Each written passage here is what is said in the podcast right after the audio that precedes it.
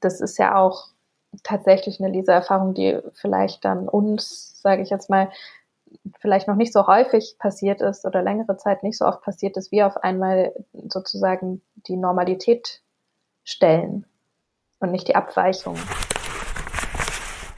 Also ich glaube, ich habe das zum Beispiel erst über eine Freundin gecheckt, die koreanische Eltern hat, ähm, wo ja nicht unbedingt dann immer alles übereinstimmen muss, aber äh, wo es auch ganz klar in der Familie in Korea so ist, dass halt über Verdauung, das ist halt auch ein Thema, da redet man drüber so, ne? Und man freut sich halt, also so wie man sich freut, wenn ein Baby rülpst, freust du dich vielleicht auch, wenn die Oma pupst.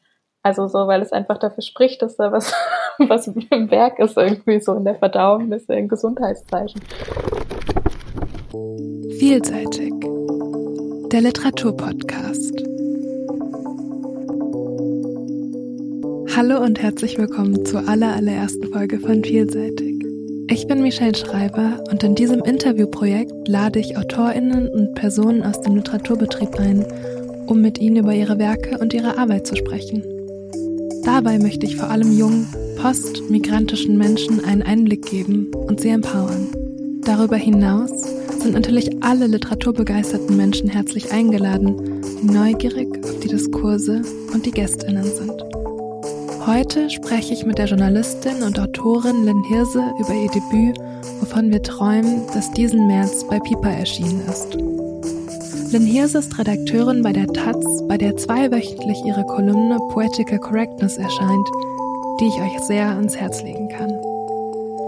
In dieser Folge spreche ich mit Lynn gemeinsam aus asiatisch-deutscher Perspektive über das Wiederfinden in der Literatur, ihren Roman und verschiedene Träume.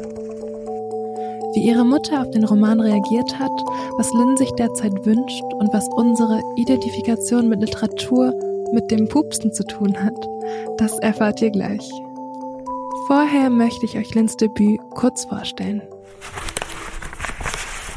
Der autofiktionale Roman beginnt mit einem Flug nach China. Die Protagonistin möchte dort an der Bestattung ihrer Großmutter teilhaben. Es folgt die Auseinandersetzung mit verschiedenen Rollen. Als Tochter, als Enkelin, als junge, allein lebende Frau, die nicht heiraten und keine Kinder bekommen möchte. Mit poetischer Sprache beschreibt die Erzählerin den Wunsch nach Zärtlichkeit und Zuneigung sowie das gleichzeitige Bewahren einer gewissen Distanz und dem Wunsch nach Emanzipation von ihrer Mutter. Es werden Lebensentwürfe und Ziele thematisiert, Traumsequenzen geschildert und immer wieder die Frage gestellt, wovon träumen wir und warum? Die Kapitel, die in Shanghai und Berlin spielen, können für sich stehen und achronologisch gelesen werden. Im Vordergrund steht dabei das Frausein in der Welt und die deutsch-chinesische Identität. Ich lerne dazu, Lynn Hirse nicht in der Öffentlichkeit lesen, um nicht mit verquollenen Augen aus dem Bus zu steigen. Die Autorin Fatma Eidemir beschreibt den Roman als innige Umarmung. Er hat mich also sehr berührt und umso mehr freue ich mich darüber, Lynn heute hier begrüßen zu können. Ja, schön, dass du da bist, Lynn. Sehr gern, danke für die Einladung. Von wo aus bist du gerade zugeschaltet? Ähm, aus meiner Küche mhm. in Berlin im Wedding. Kann man sich dein Zimmer so vorstellen, wie das von der Figur aus, wovon wir träumen, dass es kein Bücherregal gibt, weil die Figur Angst hat, dass die Bücher auf den Kopf fallen? Man könnte sich das so vorstellen, aber dann wäre es nicht richtig. nee, stimmt, das ist ein ganz gutes Beispiel. Also tatsächlich, ähm, ich habe vorher in einer, in einer Einzimmerwohnung gewohnt mhm. und ähm, die, die ist mehr in den Roman eingeflossen und so, aber das ist jetzt auch schon eine Weile her, so wie das Schreiben mir jetzt auch irgendwie äh, sagen schon ein paar Jahre zurückliegt. Deswegen, ich habe jetzt ein Bücherregal. ähm, Toll. Es, bisher sind mir noch keine Bücher auf den Kopf gefallen, mhm. zum Glück, aber. Klingt schon mal gut. Ähm, vielleicht können wir von den Träumen ausgehen in dem Gespräch. Und ähm, erstmal, hattest du als Kind einen Traumberuf? Ja, ich glaube, ich hatte sogar mehrere. Also so, mhm. so, je nachdem, in welchem Alter. Also ich erinnere mich auf jeden Fall, dass ich eine Zeit lang ähm, so total gerne Schauspielerin werden wollte. das fand ich irgendwie toll. Aber das war auch so ein Alter, also noch überhaupt nicht mit irgendwie einer Idee davon, wie das dann geht oder was man dafür machen müsste. Also tatsächlich so sehr träumerisch im Sinne von mir das einfach nur wünschen. Mm, und sonst nochmal überlegen. Ich glaube tatsächlich, es gab auch so eine Zeit, da wollte ich Journalistin werden, aber oder so Reporterin. So ein bisschen, da habe ich mir das vorgestellt, dass das halt so ist wie bei Carla Kolumna, die irgendwie mhm mit einem, mit einem Roller durch die Gegend fährt und irgendwie immer so einen Zettel und einen Stift dabei hat und Leute ausfragt, so. Ähm, ja, das sind auf jeden Fall zwei Sachen, die mir einfallen. Hm. Ähm, wie kam es dann dazu, dass du den Journalismus gewählt hast? Also ich weiß, dass du dich in meiner Recherche bin ich drauf gestoßen, dass du überlegt hast, auch zu promovieren, also in die Wissenschaft zu gehen. Und du hast dich dann im Endeffekt für den Journalismus entschieden. Wie ist die Entscheidung zustande gekommen? Hm, also ich habe ähm, also das mit der Promotion, das wäre sozusagen so ein bisschen der logische Schritt gewesen nach meinem Masterstudium. Ich habe irgendwie gar nichts mit Journalismus oder Schreiben studiert. Ähm, und ich hatte im Master so Stadtforschung und Humangeografie und so gemacht. Und das war eigentlich so ein ganz toller Sonderforschungsbereich. Da ging es irgendwie um eine Frage von, wie sich Sicherheitsempfinden in, in großen Städten ähm, verändert. So, und das, also das war sozusagen der weite, mhm. der weite Rahmen und darin hätte ich was machen können. Und ähm, thematisch fand ich das schon auch voll spannend, aber so diese Art des Schreibens ähm, hat mich schon immer auch auf, also ein bisschen frustriert, glaube ich, weil, weil das einfach, weil ich darin keine Schönheit gefunden habe und ich eigentlich Schreiben so sehr dafür mag, äh, dass man versuchen kann, es irgendwie schön, schön zu machen oder da etwas Schönes ähm, drin zu finden. So. Und dann war es so ein bisschen, also so Journalismus hatte ich immer so ein bisschen im Hinterkopf. Ich hatte mich, glaube ich, mal irgendwann nach dem Abitur kurz an der Journalistenschule beworben mit so einem Online-Test, habe da aber direkt bei der ersten Stufe bin ich irgendwie durchgefallen und habe das dann wieder so total verworfen. Ähm, genau, und dann habe ich über so eine Ecke von dem Volontariat bei der Taz erfahren, wo man im Prinzip keine, also nicht auf der Journalistenschule gewesen sein muss und nicht schon so ganz viele, genau, das Taz Panther Volontariat. Kannst du nochmal kurz für Personen, die nicht wissen, was das Taz Panther Volontariat ist, kurz erklären? Genau, also ein Volontariat ist eine journalistische Ausbildung. Ähm, das Taz Panther Volontariat, also die Taz hat eine Stiftung, die heißt Taz Panther Stiftung. Und genau, das Panther Volontariat hat sich sozusagen auf die Fahnen geschrieben, äh, Menschen zu fördern, die sonst eher weniger im Journalismus vertreten sind. Ähm, genau, als ich mich beworben habe, ging es noch konkreter darum, Menschen mit Migrationshintergrund, Migrationserfahrung äh, und so weiter zu fördern. Jetzt ist es noch weiter offen. Also es geht schon auch darum, Menschen zum Beispiel aus, also wir haben es versucht auch so ein bisschen auf ähm, in Bezug auf Klasse und so zu öffnen und zu sagen, wie kann man das ermöglichen, dass vielleicht auch Menschen das machen, ähm, weil das ja auch ein Riesenmanko ist im Journalismus, die einfach finanziell deutlich weniger Mittel haben und so ähm, da gibt es immer noch viel zu tun, weil das natürlich auch wirklich nicht besonders gut bezahlt ist und so. Aber genau, das ist irgendwie toll, dass es das gibt. Und ähm, genau, dann habe ich irgendwie gedacht, na gut, ich bewerbe mich mal. Und dann war das so ein bisschen zeitgleich, dass die Frage war, mache ich jetzt diese Promotion oder mache ich das? Das heißt, du hast vorher quasi, hast du vorher schon öffentlich geschrieben quasi oder war das dann wirklich mit dem Volontariat der Sprung? Ein bisschen, also ein bisschen, ne, sozusagen. Also ich habe für Sino-Nerds mhm. gab es damals, das war so eine Plattform, deutsch-chinesische Community irgendwie, die ähm, versucht haben, im weitesten Sinne ein bisschen ab vom Mainstream zu China zu schreiben. Und da konnte man im Prinzip immer schreiben, worauf man so Lust hat, was irgendwie in den Themenbereich passt. Da habe ich ab und zu für geschrieben. Und ich habe halt irgendwie selber gebloggt, ähm, aber mehr auch nicht. Mhm. Ja. Und das waren dann aber auch Themen, die dich weiterhin verfolgt haben oder die dich generell antreiben, denke ich. Also Identität und. Ja, das sind schon Themen, die mich immer wieder beschäftigen, was ja auch irgendwie im Schreiben dann auftaucht. Ich glaube, das hat sich dann allerdings so während des Volontariats so in der Ausbildung auch mal so ein bisschen verschoben, weil ich schon auch schnell gemerkt habe, so ich, also erstens machst du ja so eine Rundum-Ausbildung im Prinzip und auch thematisch ähm, wechselst du dann dort durch verschiedene Ressorts und so. Und ich hatte auch so ein bisschen Sorge, zu schnell festgelegt zu werden mhm. auf das. Also mhm. ich hatte dann auch so gemerkt, so ich will jetzt nicht nur, weil das, also ein Häkchen nur, weil das irgendwie Teil meiner Biografie ist oder weil ich vielleicht auch selber dann schon mal so ein bisschen Interesse dran habe, heißt das nicht, dass ich nicht auch an anderen Dingen Interesse habe. Und ähm, genau, deswegen ist es so ein bisschen in den Hintergrund getreten, glaube ich, dort mhm. in meiner Arbeit auch, ja. Wie ist es dann von den Kolumnen zu dem Buch gekommen? Also, das war eigentlich bei mir ein relativ also ich weiß nicht, ob man sagen kann, dass es ein klassischer Weg ist, aber es gibt ja wirklich viele Menschen, die gerne ein Buch schreiben wollen oder das auch machen. Ähm, ich hatte den nicht irgendwie in der Schublade. Also ich hatte nicht schon ganz viel geschrieben und wollte das einfach an den Verlag bringen, sondern ich habe halt in der Zeit vor allem journalistisch gearbeitet und eben die Kolumne gehabt und hatte dann das Glück, dass durch die Kolumne eine Agentur aufmerksam geworden ist ähm, auf mich, beziehungsweise zwei und dann genau habe ich mich, also ich hatte so wenig Ahnung von und das war alles so in dem ersten Jahr wirklich so voll Learning by Doing oder Erlebing oder so. und ähm, genau, habe dann einfach eine Agentur gefunden, ähm, bei der ich mich wohlfühle und die wiederum haben mit mir, also mein Agent hat mit mir ein Exposé ausgearbeitet ähm, für diesen Roman und dann haben wir das eben angeboten. Und so habe ich einen Verlag gefunden. Also das ist eigentlich, könnte man glaube ich sagen, wie ich vorhin meinte, ist ein klassischer Weg, aber es ist eben auch wirklich ein ziemlich privilegierter Ausgangspunkt, glaube ich, genau. Also von vielen ist es ja auch schon länger ein Traum, ein Buch zu veröffentlichen. War das bei dir tatsächlich auch ein Traum oder kam der eben überraschend, diese Anfrage, dass du das Buch schreiben möchtest? Mich hat es schon überrascht.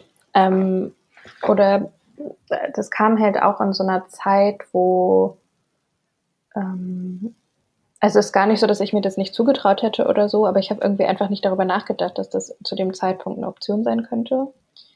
Und ähm, genau, deswegen, ich war natürlich wahnsinnig aufgeregt und habe mich irgendwie auch total gefreut und so. Mhm. Und äh, ich weiß nicht so genau, also ich denke auf eine Art, hm, ich wurde das neulich schon mal gefragt, ob das so ein Traum für mich war. Und so ein bisschen bin ich mir unsicher, ob Traum so das richtige, also für mich der richtige Begriff dafür ist, weil ich habe jetzt nicht irgendwie jahrelang davon geträumt oder mir vorgestellt, wie es sein könnte, einen Roman zu schreiben. Aber ich habe schon, also so, dass es ein Wunsch vielleicht war und dass ich irgendwie immer mal dachte, ach, das wäre cool, mhm. das irgendwann mal zu machen. Und wenn ich das könnte, das hatte ich auf jeden Fall. Mhm. Ja.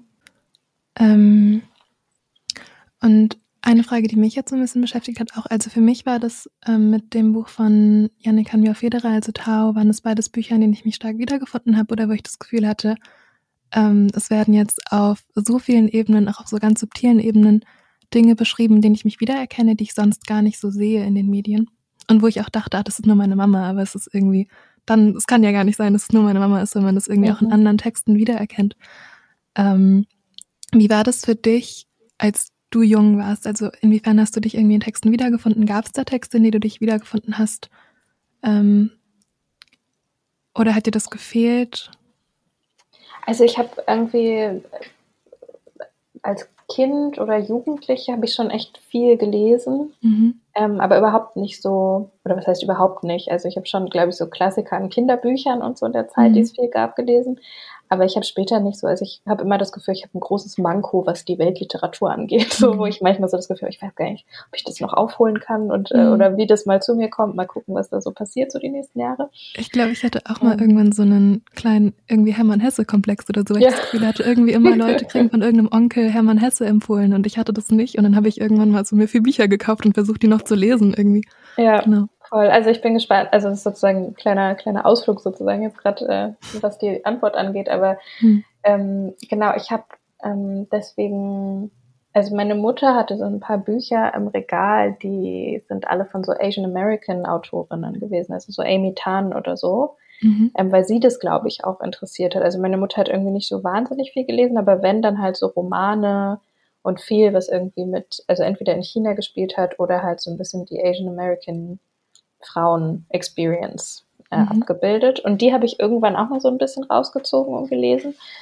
Und obwohl man ja auch immer noch sagen muss, das merkt man ja auch jetzt so in neueren Erscheinungen, also so Crying in Age Mart oder so, Michelle mhm. Zorner, ist irgendwie ein großartiges Buch. Ich habe das jetzt so gerne gelesen. Mhm. Ähm, und trotzdem merkt man natürlich, dass die Erfahrung in den USA ähm, irgendwie einen asiatischen Hintergrund oder Familie oder so zu haben, nochmal eine ganz andere ist als in Deutschland. Das habe ich mir gedacht jetzt ähm, bei Störgefühle, dass ich da auch das Gefühl hatte, es fühlt sich ähnlich an, aber irgendwie sind manche Dinge noch anders und Crying in Age Mat habe ich schon lange, also das habe ich, das muss ich unbedingt lesen. Ja, genau. ja, nee, das ist auch großartig, genau. Und äh, dass du Störgefühle ansprichst, genau, finde ich auch da spannend in der Hinsicht, da bin ich gerade noch so mittendrin. Aber ja, das ist so immer so eine Gleichzeitigkeit gewesen, ne? Also wenn du fragst, so ob ich mich wiedergefunden habe, natürlich auf Arten schon immer auch, weil es, mhm. ne, weil man sich ja auch in Figuren wiederfinden kann, die jetzt irgendwie in Belangen von diesen offensichtlichen Herkunftsfragen gar nicht so viel mit einem zu tun haben. Also ich glaube, ich kann mich natürlich auch in Madita hineindenken hm. ähm, oder in irgendwelche Astrid Lindgren ähm, skandinavischen Figuren, einfach weil die so Kindheitsheldinnen und so waren und so. Das habe ich auf jeden Fall auch, aber ich habe erst später gemerkt, also ich glaube, es war erst andersrum, dass ich später gemerkt habe, wenn dann doch andere biografische Dinge übereinstimmen, die sonst gefehlt haben, dann ist mir erst aufgefallen, dass es irgendwie gefehlt hat. Mhm. Ähm, genau, deswegen habe ich es vielleicht vorher gar nicht so ganz krass vermisst und ich habe aber diese Leerstelle erst später bemerkt ähm, und wie viel da eigentlich drinsteckt und auch wie, wie viel Potenzial für irgendwie Literatur natürlich auch. Ja. Hm. Ja, ich musste auch an was denken. Ich habe mit einer Autorin gesprochen, die auch, die hat so einen autobiografisches Schreiben-Workshop gemacht mit Jugendlichen und die dann irgendwie zwei verschiedene Sachen, also eins aus, also ein Ausschnitt aus einem Werk ähm, vorgelesen und irgendwie oder ihr davon, denen davon erzählt und irgendwie von der Geschichte, die sie als Kind geschrieben hat, von einem Raben, der irgendwie seine Familie vermisst. Und sie meinte halt eben, dass die Geschichte von dem Raben ihr eigentlich viel, viel näher lag und eigentlich viel, viel mehr über sie erzählt hat. Das fand ich auch irgendwie eine schöne Analogie. Und ja, auch eine Sache, bei der ich so ein bisschen lachen musste, ist einfach so, ähm, ich, es gibt in Wovon wir träumen eine Stelle, wo irgendwie gesagt wird, ah, eine Person pupst und dann wird gesagt, ah, das ist toll für die Verdauung. Ja. Ähm, und das habe ich jetzt auch nochmal in Störgefühle wiedergefunden und ich musste da auch so ein bisschen lachen, weil das bei meiner Mama ich weiß nicht, in der Pubertät fand ich das irgendwie so unangenehm. Ich ja. das, also ich fand das immer ganz unangenehm und war dann noch fast schon irgendwie wütend und ich fand es irgendwie ganz witzig, dass es dann so eine, so, so eine subtile Erfahrung ist, die dann irgendwie öfter in diesen Roman erwähnt wird. Genau, das hat mir dann gefehlt in anderen Medien. ja. Das Pupsen. Nee, das stimmt, ja. aber das ist auch, also auch da erstmal irgendwann zu checken. Also ich glaube, ich habe das zum Beispiel erst über eine Freundin gecheckt, die koreanische Eltern hat, mhm. ähm, wo ja nicht unbedingt dann immer alles übereinstimmen muss, aber mhm. ähm, wo es auch ganz klar in der Familie in Korea so ist, dass halt über Verdauung, das ist halt auch ein Thema, da redet man drüber so, ne? Und man ja, freut genau. sich halt, also so wie man sich freut, wenn ein Baby rülpst, mhm. freust du dich vielleicht auch, wenn die Oma pupst. Also ja. so, weil es einfach dafür spricht, dass da was, was im Werk ist, irgendwie so in der Verdauung, das ist ein Gesundheitszeichen. So, das ja, fand ich also witzig, dass sie das sozusagen für mich, also der Austausch mit ihr hat mir erst klar gemacht, dass das nichts total Spezifisches ist jetzt für meine mhm. Mutter oder meine ja. Familie oder so. Ja. Nee, ich glaube, das war genau das, was ich beim Lesen hatte, dass ich einfach ganz viele Dinge wiedererkannt habe jetzt in den beiden Büchern oder in den generell jetzt in mehreren Lektüren, die ich in letzter Zeit gelesen habe, die ich damals konkret meiner Mutter zugeschrieben habe oder vielleicht auch meiner Mutter vorgeworfen habe, obwohl das eigentlich ähm, mit so ein bisschen, also ich hätte mehr Verständnis haben können, so vielleicht so ein bisschen, aber ähm, das gehört vielleicht auch dazu. Mhm. Genau. Ähm, ich würde auch gerne auf die Träume im Buch zu sprechen kommen.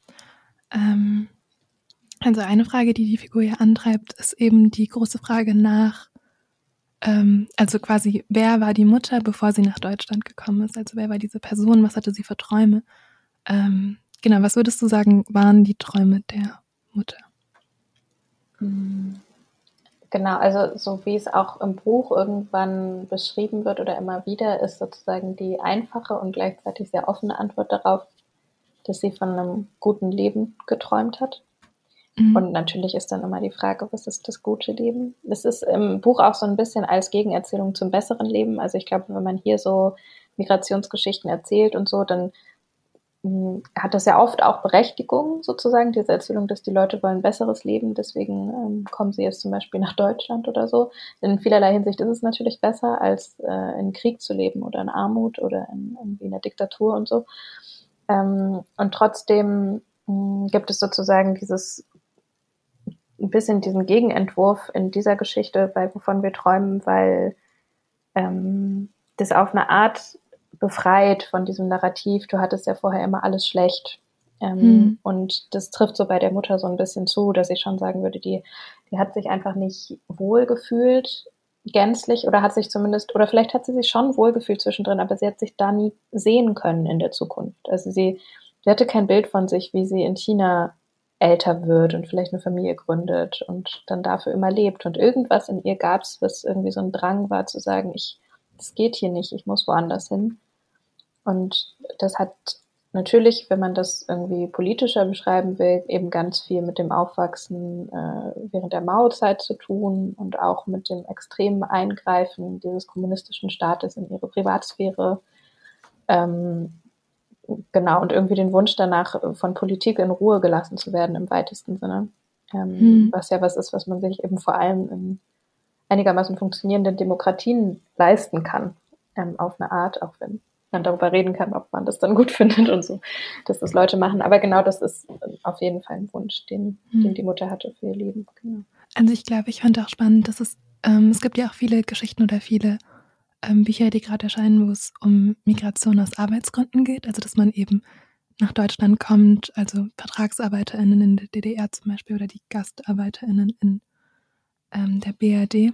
Aber hier war es ja quasi, und das fand ich, hattest, hast du auch schön beschrieben, also dass es quasi nicht um Arbeit ging oder um die Liebe zu einer Person, sondern eben um die Liebe zu sich selbst. Das mochte ich irgendwie total gerne. Ja, weil es, glaube ich, auch ein bisschen ähm, sozusagen auch absichtlich die, die Gegenerzählung ist wieder zu dem, was es natürlich oft ist. Hm. Und also was überhaupt nicht verneinen will. Also ich werde dann oft gefragt, okay, willst du sagen, es gibt gar kein Trauma in Migrationsgeschichten oder so? Und ich immer denke, nee, darum geht's gar nicht, sondern es geht nur darum, dass es das auf vielen, vielen Ebenen geben kann und dass man nicht immer sozusagen das Trauma in den Vordergrund stellen muss, um, damit diese Geschichten erzählenswert sind. Mhm.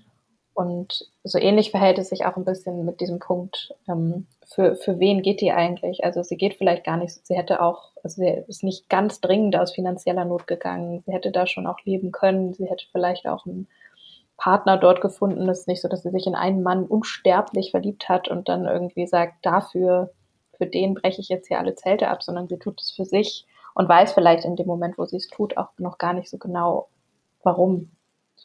Wie hat es für dich angefangen, dich damit auseinanderzusetzen? Also du hast jetzt auch erwähnt, ähm, du wolltest nicht Trauma in den Vordergrund stellen, aber irgendwie beschäftigt man sich dann doch mit der Mauerzeit oder Kulturrevolution, also mit geschichtlichen Themen. Also wie hat es für dich angefangen, dich mit den Themen zu beschäftigen? Ich finde das glaube ich, immer gar nicht so einfach zu überlegen, wann genau es angefangen hat, weil ich glaube, dass es vielleicht unterbewusst schon viel früher angefangen hat, als ich das bemerkt habe. So, also manchmal denke ich, das sind schon Fragen, die mich irgendwie eigentlich lange beschäftigt haben, aber ich wusste noch nicht so genau, bevor ich es aufgeschrieben habe, was die Frage eigentlich ist. so. Ähm, aber ich glaube, dass so ähm, ich meine, das Buch beginnt ja mit der Beerdigung der Abu, also der Mutter der, der Mutter der, der chinesischen Großmutter. Mhm. Ähm, und ich habe auch, also es fing irgendwie so 2013, glaube ich ungefähr, oder 2012 vielleicht schon, fing das so an, dass es so relativ viele Todesfälle in, also insgesamt eigentlich in meiner deutschen und meiner chinesischen Familie, aber eben vor allem auch in meiner chinesischen Familie gab.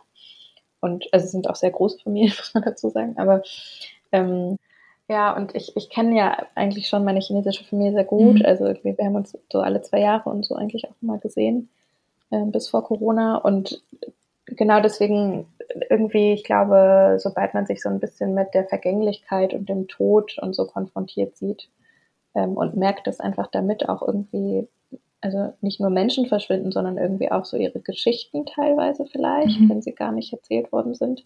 Das war, glaube ich, für mich so ein bisschen so ein Anstoß, dass ich schon gemerkt habe, okay, meine Großmütter sind jetzt weg und irgendwie dann zum Teil sind noch irgendwie andere Familienmitglieder gestorben und ich eigentlich weiß ich gar nicht so viel über die. Mhm. Also so, das, ich hatte da so eine Form von Zuneigung und Nähegefühl und irgendwie Liebe wahrscheinlich, ähm, was auf was ganz anderem aufgebaut hat, als jetzt irgendwie alles voneinander zu wissen. Mhm. Und das ist einerseits schön, finde ich, dass das geht und das erfahren zu haben und das zu erfahren ist total schön, aber es ist irgendwie auch ein, ein Ausgangspunkt für diese Frage nach, okay, kann ich vielleicht eigentlich mehr wissen? Also könnte ich und sollte ich? Mhm. Und was sind das vielleicht so für Geschichten, die so noch so dahinter liegen? Genau. Auf einen Punkt, den ich auch noch gerne zu sprechen kommen würde, ist, ich habe jetzt wie gesagt, in äh, Störgefühle habe ich jetzt eine Stelle gefunden, ähm, ähm, in der die Autorin Kathy Park Hong schreibt, wie tief kann ich bei mir selbst graben, ohne über meine Mutter zu sprechen? Müssen asiatisch-amerikanische Narrative immer auf die Mutter zurückgehen? Ähm, als ich die Dichterin Hoa Nguyen kennenlernte, forderte sie mich als erstes auf, erzähl mir etwas über deine Mutter. Ähm, und wie war es für dich, über deine Mutter zu schreiben? oder nicht über deine Mutter an sich, aber eben ähm, da denke ich aber trotzdem nochmal in Erinnerungen zu graben und sich damit auseinanderzusetzen, wie so eine Beziehung aussehen, aussehen kann. Mhm. Ja, ich glaube, ähm, wahrscheinlich, also in dem Zusammenhang finde ich es auch total interessant, dass du vorhin auch Tau erwähnt hast, mhm. äh, von, von Janik Hanbjer Federer, mhm. weil das sozusagen so ein bisschen, als ich sein Buch gelesen habe, dachte ich, ah, das ist so eine, so eine interessante Spiegelung, das ist sozusagen eine männliche mhm. ähm, Protagonist, der sich mit dem Vater ähm, beschäftigt oder eher mit der männlichen, männlichen Seite, also nicht ausschließlich, aber mhm. irgendwie vor allem. Ähm, ich glaube halt für mich vor allem als, als schreibende Frau und Tochter, ähm, ist erstmal irgendwann der Punkt, also schon allein ohne die Migrationsgeschichte einzuklammern, bin ich immer wieder drauf gestoßen, schon auch, was eigentlich, was habe ich eigentlich von meiner Mutter? Also irgendwie, mhm. was habe ich von ihr und was auch nicht? Und wie irgendwie dieses, dieses, dieser Geschlechtszusammenhang ist in diesem, in diesem Fall irgendwie bei mir später mhm. dann doch irgendwie so eine relativ große Rolle oder hat angefangen, eine große Rolle zu spielen. Ähm, und ähm, klammert man dann aber so die Migrationserfahrung meiner Mutter wieder mit ein, finde ich es vor allem interessant, weil ich irgendwie so, also ich habe irgendwie vorher die letzten Jahre dann so oft angefangen, irgendwie über mein Frausein in der Welt nachzudenken, dass ich irgendwie so dachte, ich kann dann, ich, also ich kann da tatsächlich unausweichlich nicht auch über das Frausein meiner Mutter nachzudenken und darüber, was es von meinem vielleicht unterscheidet, mhm. ähm, weil wir auch ab und zu irgendwie clashen, was bestimmte Vorstellungen angeht und so. Und ähm, irgendwie, ja, so diese, diese Überlegung, was hat sie eigentlich gedacht, als sie in mhm. meinem Alter war? Und wie sehr, wie weit entfernt ist das von mir? Und wie nah ist es aber vielleicht auch an mir, obwohl sie in einem ganz anderen Kontext zu der Zeit gelebt hat und so ja, das ist schon so, also ich fand das schon auch unausweichlich auf eine Art und ich weiß gar nicht, ob das so, also manchmal denke ich, das ist auf eine Art spezifisch, das lässt sich jetzt wieder nicht so gut übertragen von dem US-Kontext, ähm, was, was Kathy Packung irgendwie beschrieben hat mit, mit Asian American mhm. und so. Ähm, aber ich glaube schon, dass es sich in Deutschland vielleicht auch auf einen, so einen migrantisierten oder migrantischen Kontext übertragen lässt, dieses so ein bisschen die, das gezwungen sein, von der Familie zu erzählen. Mhm. Ähm, ohne dass sich jetzt jemand vor dich stellt und einfordert, du musst es machen. Aber es gibt natürlich schon viele einerseits so institutionelle Mechanismen, die sozusagen dafür sorgen, dass das oft erstmal mhm. die Literatur ist, die ähm, migrantisierte oder migrantische Menschen schreiben, ist nämlich von ihrer Familie zu berichten. Und andererseits gibt es aber, glaube ich, auch ein inneres Bedürfnis bei vielen ähm, Geschichten zu erzählen, die eben sonst einfach untererzählt sind. Hm. Ich finde es auch spannend, was du sagst. Also ich finde auf der einen Seite das auch total wichtig, dass diese Geschichten erzählt werden, damit sich junge Menschen wiederfinden können und irgendwie einen Ort haben, an dem sie sagen können, hier, ich, äh, also ich kenne die Erfahrung, ich sehe mich hier irgendwie wieder. Und auf der anderen Seite, ich habe mich da auch schon mal ertappt, dass ich dann von irgendeinem einem Autor gelesen habe, dann war ich irgendwie so, ah, wo ist das Buch zu der Migrationsgeschichte? Und dann war ich auch irgendwie fast schon wieder entsetzt, weil man dann so einen kleinen Voyeurismus irgendwie hat und sich dann fragt, ah, du musst doch jetzt irgendwie darüber erzählen, du musst es doch ähm, beschreiben.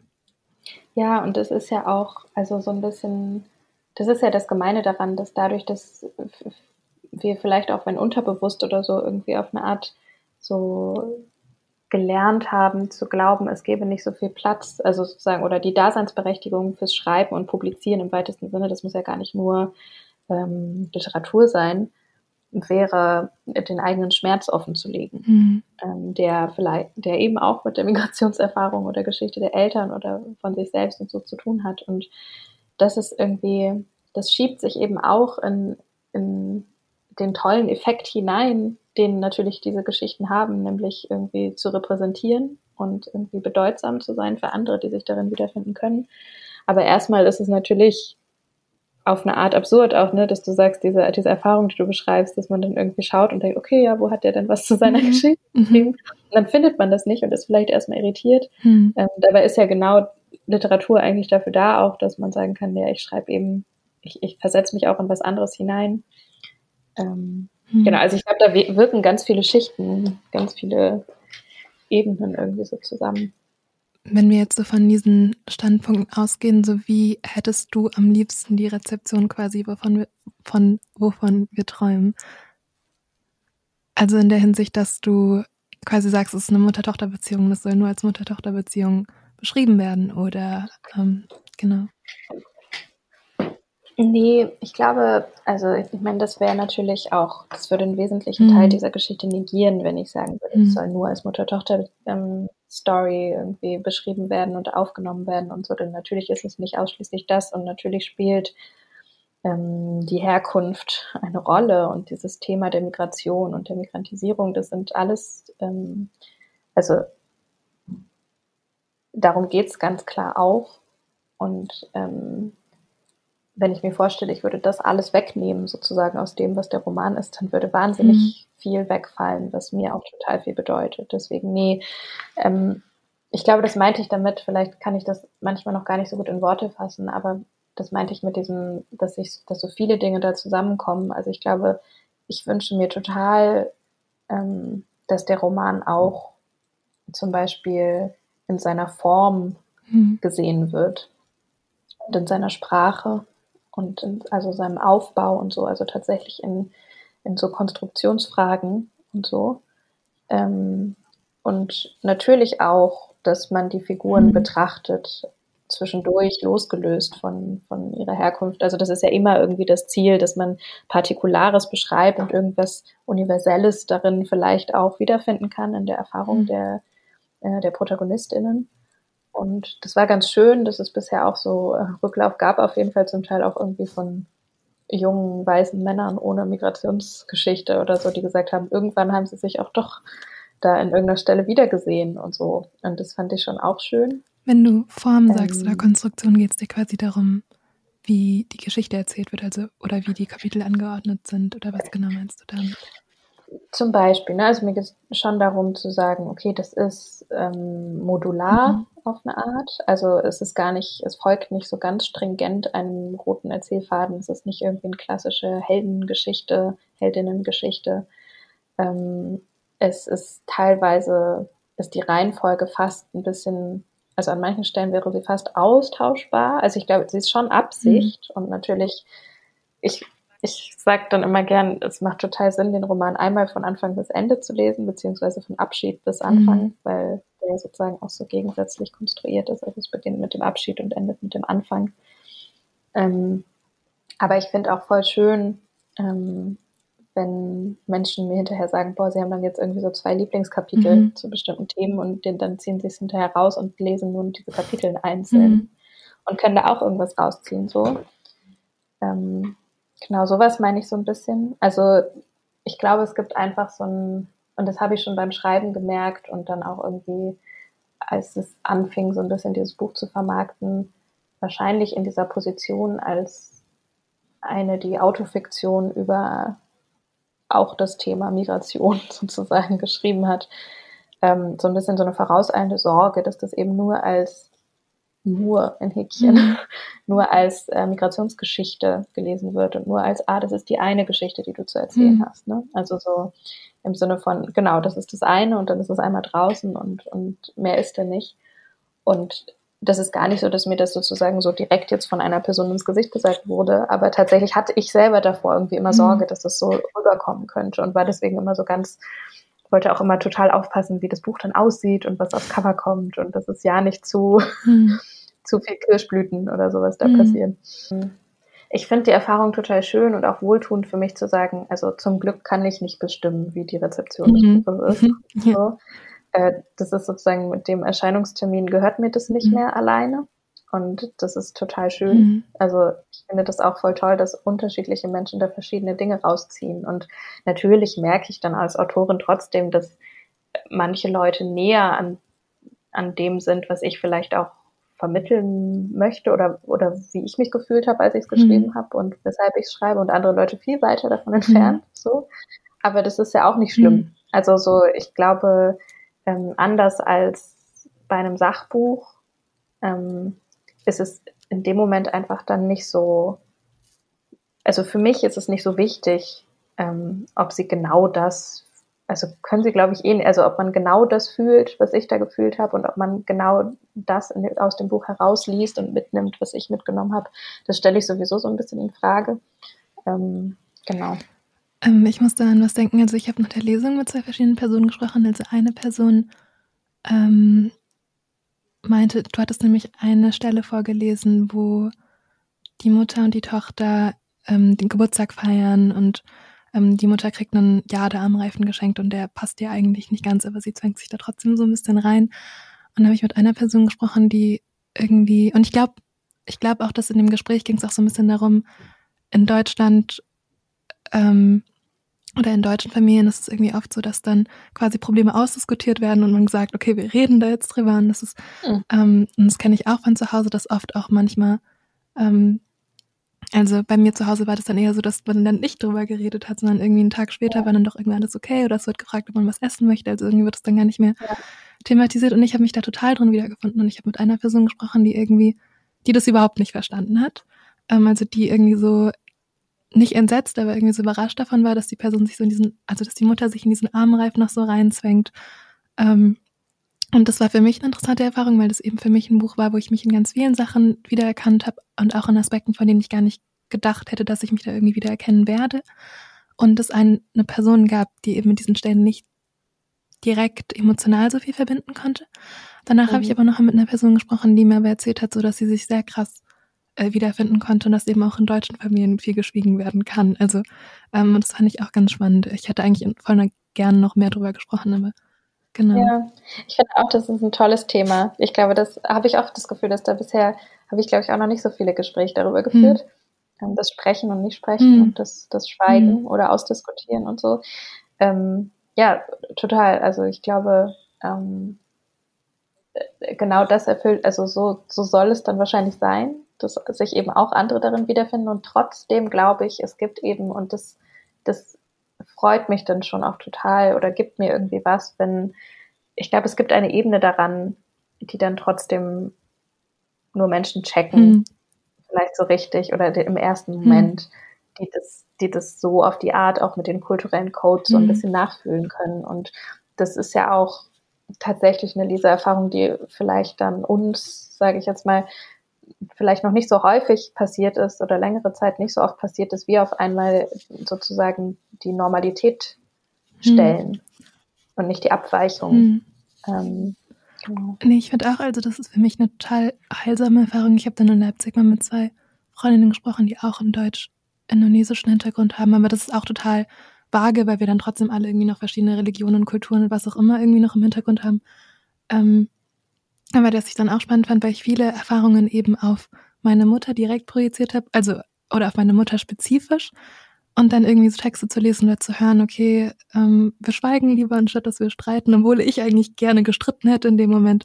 Mhm. Ähm, Finde ich dann irgendwie total toll. Und ich fand auch, also beim, beim Lesen hatte ich auch einfach so Sachen, die ich irgendwie ganz witzig fand. Also eine Sache war zum Beispiel, dass irgendwie äh, die Figur wird geboren und man erzählt dann, sie hat einen Irokesenhaarschnitt gehabt oder sowas. Und meine Eltern erzählen mir immer, ich hätte so eine Igelfrisur gehabt. Also irgendwie so ganz so Sachen, also weil du dann auch geschrieben hast, ah, das kann doch gar nicht sein und bla bla bla. Und das haben sie sich bestimmt ausgedacht. Und dann dachte ich mir so, meine Eltern haben mir das auch erzählt. Also vielleicht gibt es da irgendwie einen Zusammenhang. Genau. Stimmt. Und was waren so Reaktionen, die du zurückbekommen hast auf deinen Roman? Ach, ganz verschieden. Aber Oder so Reaktionen, die dir jetzt krass im Kopf geblieben sind? Hm, na, also was ich schon immer schön finde und was irgendwie bei mir bleibt, ist, wenn Leute, wenn ich gemerkt habe, dieser Roman hat Leute eingeladen, mir irgendwas von sich zu erzählen. Mhm. Also so, das sind meistens dann nicht so Kommentare zum Buch mhm. oder irgendwie eine Meinung oder so, sondern eher so, dass sie dann sagen, oh, bei mir ist das irgendwie so und so oder ich habe mich da und da wiedergefunden mhm. oder ich möchte das meiner Mutter schenken oder mhm. ich will das meiner Tochter schenken mhm. oder ich oder Mütter und Töchter, die zum Teil zusammen bei Lesungen waren mhm. oder irgendwie so. Ähm, und aber eben auch, also so wie ich vorhin meinte, auch äh, Söhne und Väter oder so. Also das ist so, ich glaube, ich finde es schon krass, dass das geht, dass Leute dann so, obwohl man sich gar nicht kennt. Mhm.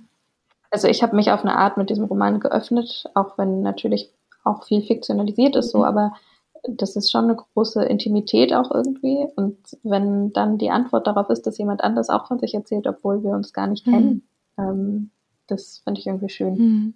Ja. Das war schön, weil ich glaube, ich habe da immer eher so eine Sorge. Ich bin dann immer so, oh Gott, nicht, dass ich irgendwie irgendwem was erzähle, was er gar nicht hören wollte. Ja, also ich glaube, wahrscheinlich ist das auch immer so Typfrage. Mhm. Ähm, ich denke auch, dass äh, es Leute gibt, die diesen Roman gelesen haben und das Gefühl hatten, ist, sie wollen gar nicht so viel mhm. Intimität und mhm. Nähe und so wissen. Und es ist wahnsinnig anstrengend, mhm. auch sich darauf einzulassen und so. Mhm. Ähm, das ist sicher auch vorgekommen. Mhm. Aber also ich, ich weiß nur, ich fand es jetzt irgendwie manchmal ist es schade, wenn dann irgendwie der, der Rahmen für Gespräche natürlich auch irgendwie begrenzt ist mhm. und man jetzt einerseits irgendwie über sowas Tiefes miteinander spricht und andererseits gar nicht so viel Zeit hat ähm, da immer so angemessen darauf einzugehen, das ist es dann eher manchmal so, tut mir das so ein bisschen leid, dass ich denke, okay, und dann wartet da vielleicht noch eine Person gerade bei der Lesung mhm. und will auch was sagen. Ähm, aber ja, dass es dazu führen kann, dass man sich öffnet, ist irgendwie schön, mhm. finde ich. Hast du mit deiner Mutter über den Roman gesprochen? Ja, ja, ja, auf jeden Fall. Das war ja auch meine größte Sorge, mhm. war, dass sie, ähm, obwohl ich, obwohl sie natürlich das Thema wusste und ich auch so ein paar spezifische Sachen mit ihr abgesprochen habe und so, hatte ich das Gefühl, okay, wenn die den liest und das alles schrecklich findet, dass ich das irgendwie da drin hm.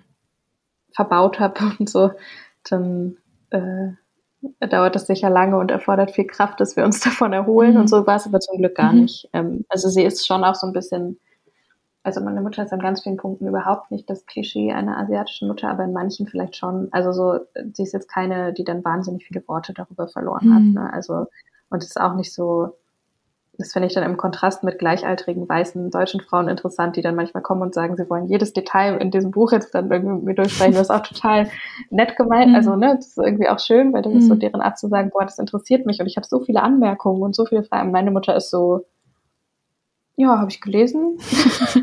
nee, ist doch auch toll. Und so. Und aber das an manchen Stellen stimmt nicht so ganz, ne, wie das wirklich gewesen ist. Und also das ist so, ne, natürlich diese Frage von Autofiktion, ja. das äh, so, so, zu vermitteln, ist ja auch nicht so leicht ja. und das musste ich auch erstmal lernen. Ähm, genau, aber ich, also bin ganz froh, wie das ausgegangen ist. Hm. Ich glaube, man braucht da manchmal so eine Balance irgendwie auch. Also ich habe manchmal das Gefühl, ich erzähle meiner Mama manchmal Sachen und dann ist die so, das ist so das Äquivalent von so gehobener Daumen-Emoji auf WhatsApp oder so. Und dann erzähle ich es meinem Papa und er ist dann so, toll, super, hast du das gemacht oder so. Also manchmal braucht man vielleicht auch die Balance, so dass es okay, wenn wenn es irgendwie ähm, wenn es irgendwie so ist. Mhm. Ich habe jetzt so ein Video gesehen. Mhm. Äh, ich glaube, es war irgendwo auf Instagram. Da war diese Musikerin Griff. Ich weiß nicht, ob du die kennst. Das ist so eine, so eine Musikerin aus UK mhm. und die hat, ähm, also sie ist so, gerade in so einer Phase, wo sie so aufstrebend bekannt wird. Und äh, die hat eine Asian Mom, ich weiß nicht genau, welche Form von Asian. Und jedenfalls ist, hat die äh, im Eröffnungsprogramm für Coldplay gespielt. Mhm. Und dann hat sie das ihrer Mutter so, dass sie so ein Video gemacht hat, das ihrer Mutter in der Küche erzählt. Und die Mutter war halt so, also fast keine Emotion und war nur so, aha, wer ist das? ähm, okay, und, und was sind die und mhm. was machen die? Und dann hat sie so verschiedene Lieder von denen vorgesungen mhm. und dass sie das doch kennt und so aus dem Radio mhm. und so von denen. Und die Mutter war immer so, aha, ja, okay. Und ich habe so ein bisschen so slightly, ja. irgendwie fand ich das so witzig, ja. weil ich dachte, ja, ich glaube, so ein bisschen so ja. ist es. Es gibt eine Stelle, ähm, wo die Figur sagt, ich übe jeden Tag zu träumen.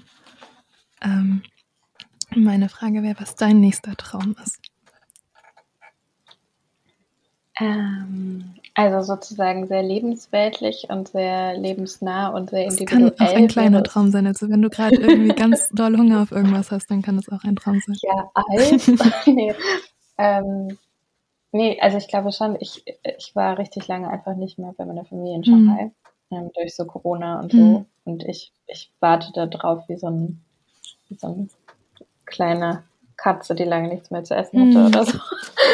Ähm, also so, genau, das würde ich schon sagen, dass da warte ich einfach drauf, dass das wieder geht. Mhm. Ähm, beziehungsweise natürlich ging das zwischendurch, ne, aber dann ist immer so ewig Hotelquarantäne und alles so teuer und so. Ähm, ja, das auf jeden Fall. Ähm, und im kleineren habe ich tatsächlich gegen Eis auch nichts.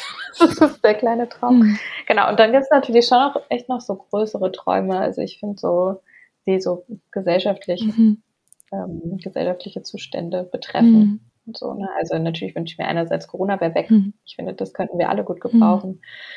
Ähm, aber ich hätte schon auch gern, ähm, ja, ich habe das neulich schon so ähnlich beantwortet, aber ich, ich hätte schon auch gern irgendwie, ich würde gern wissen, wie das wäre, wenn die Welt gerechter wäre mhm. und wie sich das anfühlt. Und äh, irgendwie in letzter Zeit beschäftigt mich das, glaube ich, gerade so in Bezug auf also Umverteilungsfragen und Geld mhm. und so. Ähm, mal davon ab, dass es natürlich, also dass es mir überhaupt nicht total schlecht geht, aber einfach ähm, hm. Ja. Das ist eine weite Spanne von Eis bis zu genau. Gerechtigkeit in der Welt. Von Eis bis zu gesellschaftlicher Gerechtigkeit.